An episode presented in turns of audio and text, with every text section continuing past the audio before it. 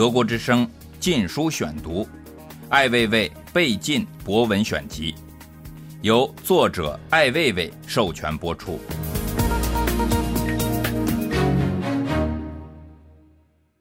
表明真相的时刻。艾未未，您对过去几周在西藏所发生的事情和西方的反响如何看待？作为一名观察者，我认为在西方和中国双方呈现的信息在某种程度上都有错误。对于这次暴乱的起因，没有深度的报道，除了互相指责以外，双方没有实质性的沟通。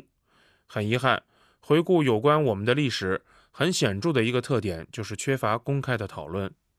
我们生活在一个意识形态受严格控制的社会，尤其是牵扯到少数民族的问题。如果占据多数的汉人把少数民族当作被解放的奴隶来看的话，解决这个问题是没有希望的。现实情况要复杂的多，他们有着自己的宗教、自己的文化发展轨迹，有自己的思维方式。西藏人现在被简单的视作触犯法律的人来咒骂，我不认为这样能解决问题，这样只会加重汉人和少数民族之间的仇恨，深化他们之间的分歧。如何才能消除分歧呢？最主要的是要真正的尊重少数民族，并承认对他们过去所犯下的过失。这次动乱无论如何，至少说明少数民族政策的失败。我们未能真正理解他们的宗教和生活方式。历史上，我们毁坏了他们的寺院和造像，这是基本的事实。现在，他们开始破坏房屋、攻击军民。不仅要问他们的仇恨从何而来，还是我们想要一个完全忽视他们的权利，并声称一切正常的社会？在一个民主社会，不同群体的权利和特征都应该得到尊重。这些问题理应解决。如果解决不了，就是政策的失败，必须寻求对话。仅仅以分裂祖国的罪名来指控他们是不可行的。我们要建立一个由不同族群组成、持不同语言、有着不同信仰、生活方式和思维方式的社会，这就需要尊重、宽容、磋商和对话。为什么您认为西方也表现不妥呢？如果人们带着一定的成见的话，一叶障目。就会对外界视而不见，哪里有掩饰，哪里就会有猜测和推断。我原则上认为，人们之间的误解和怨恨，国与国之间，不同意识形态之间，西方与东方，藏人与汉人之间的误解和怨恨，在很大程度上归结于遮遮掩掩、缺乏透明度和获取信息的渠道。这给社会带来很大的成本，在整个中国，这方面已经开始有所转变。但是某些领域还是由旧的结构和思维所主导。我认为西藏问题在这方面尤其特殊，由于缺乏事实或者人为的遮掩真相，造成人们思考明辨的障碍，这是最本质的东西。但听起来有点幼稚。人们试图获取事实与经验的方式和方法，标志了不同社会的根本区别。在共产主义的开始阶段，人们尝试通过斗争来获取绝对真理。当人们争取真理的同时，对需要掌握真理的普通民众却不信任。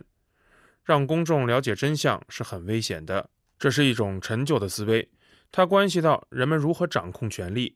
我经常反问：为什么不能拥有一个没有媒体审查和控制的社会？我们究竟要掩饰什么？什么样的事实那么危险？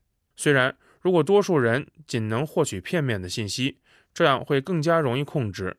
信息即是权力，但是在人们做出谁对谁错的判断之前，必须要了解所有的真相，这历来都是必须的。我们从来没有这样的权利，现在是我们具有这样的权利的时候了。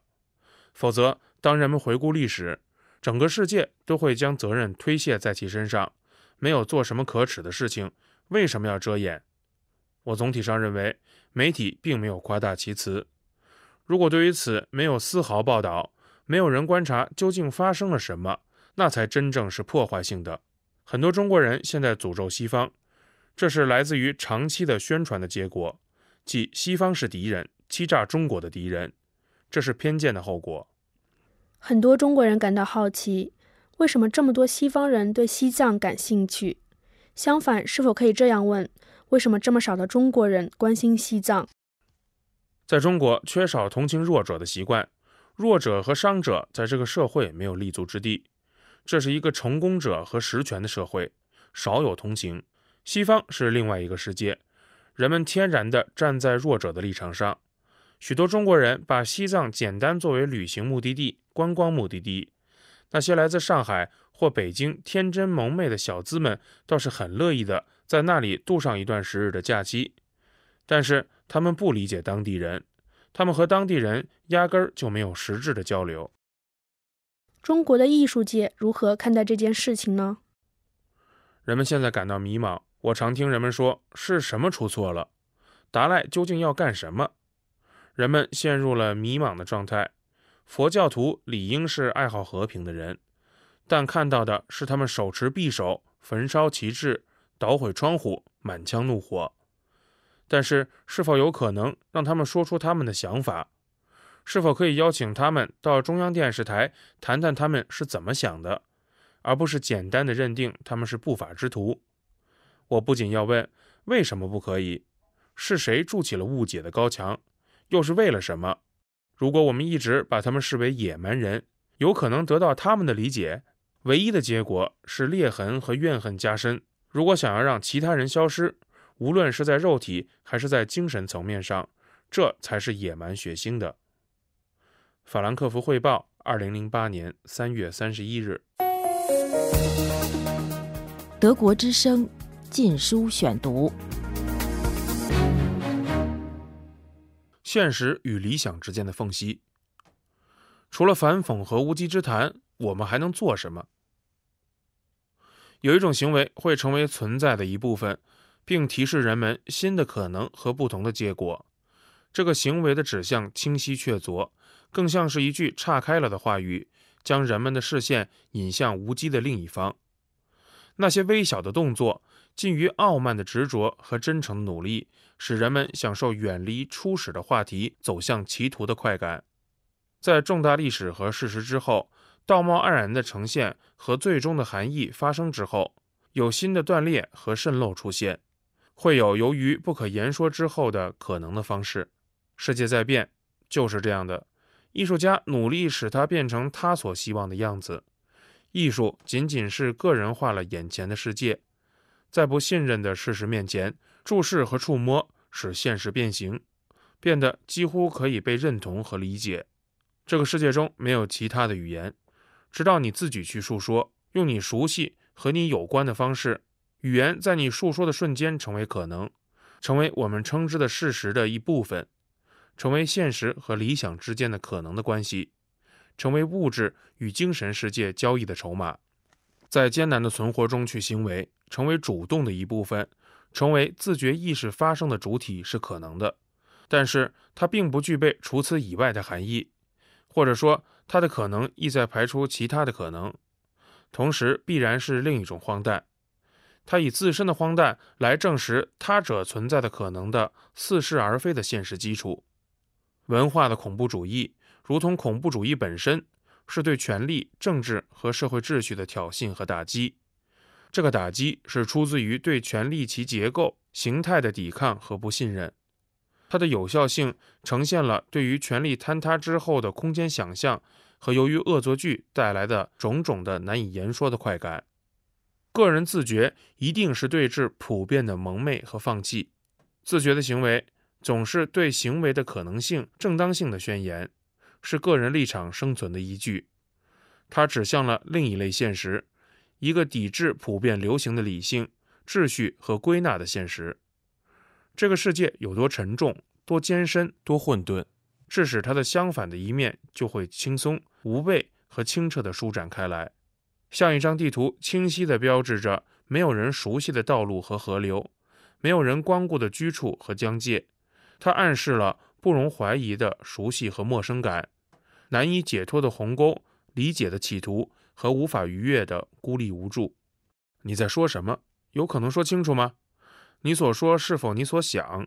这些无稽之谈有任何意义，还是含义仅仅是存在于这样言说的方式之中？对这种含义的解说。如果会远离事实本身，远离之后又会去到何方？作品的行为指向是自我结构的主体，同样是结构的唯一可能阅读的方式。这个唯一性来自其用途的转换，这种转换是现代文化精神生存的可能。草场地，一个离中心广场二十公里、五环边沿的村子。赵赵作为一个工作室的助手，在这里生活了将近四年时间。这里的几件作品是他在工作之余的某种消遣和打发的方式，他们有些轻松，有些质重，但都不乏有趣幽默，充满了善良的恶意和天真的狡诈。在一切都更高、更快、更强的喧嚣之中，提示了更小、更慢、更弱的现实存在的可能。在上帝的眼中。游戏是使人类有可能自卫的不多的乐趣。二零零八年三月二十日，哀思，请安静，不再喧嚣，让尘埃降落，死者安息。对在危难之中的人伸出手，救死扶伤是人道主义，与对祖国、对人民的爱没有关系。不要贬低生命的价值。生命有更为广博、更为平等的尊严。在这些伤痛的日子里，人们不必感谢祖国和他的拥戴者，他没有在人民遭遇危难时给予更多、更有力的庇护，终究没有使孩子们幸免于做作校舍的坍塌。不必褒奖政府官员。对于正在逝去的生命来说，有效力的抢救措施远胜过同情的言辞和眼泪，更无需感谢军队。因为那等于说，在危难时挺身而出，不是在履行义务。悲伤、痛苦在心的深处，在没有人的夜里，在没有灯光的地方，我们哀悼，只是因为死是生的一部分，逝者是我们自己的一部分。死者已逝，唯有生者有尊严的活着，才能使死者有尊严的安息。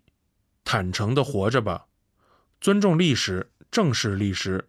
警惕混淆是非的人们，那些擅长于煽情和蛊惑的虚伪的新闻媒体，那些用死者的悲情进行国家民族主义交易的政客，那些用亡者之灵来勾兑道德假酒的市侩，当生者背离道义，所捐助的仅仅是微薄的金钱和泪水时，逝者的最后一息光辉也将被抹去。意志的坍塌和精神的缺位，使生死之界成为鬼魅之域；集体的记忆空白和公众道义的偏差，使人心癫狂。在三十年前那次更大的地震中死去的又是谁呢？那些历次政治斗争中的冤魂，那些深陷在煤矿中的劳动者，那些身患绝症而被拒绝治疗的，他们又是谁呢？他们生前背负着怎样的伤痛？死后获得了怎样的哀思？有谁曾呼唤过那些逝去的痛苦肉体和不安之魂？那些真正相关于他们的幸存者都在哪里？在浑浊的泪水改变不清晰的视力之前，应该了解世界是怎样的。死者真正的不幸来自于生者的无意识，和来自于苟存者对生命价值的忽视，对生存权利和表达力的麻木。对正义、平等、自由的曲解，这是一个没有公民的社会，一个不具有真实权利的人，不具备完整的公德和人性。在这样的社会中，一个人会承担怎样的责任和义务？对于生命和死亡，会有怎样的解读和觉悟？这片土地上的生死轮回，与世界万物生息的价值有怎样的关系？那些长期吸食国家血液的文化宣传机构。他们的捐赠何异于偷盗？没有人期望来自寄生者的施舍。他们最大的善举应该是让自己早一天消亡。二零零八年五月十八日，德国之声禁书选读，《艾未未被禁博文选集》，由作者艾未未授权播出。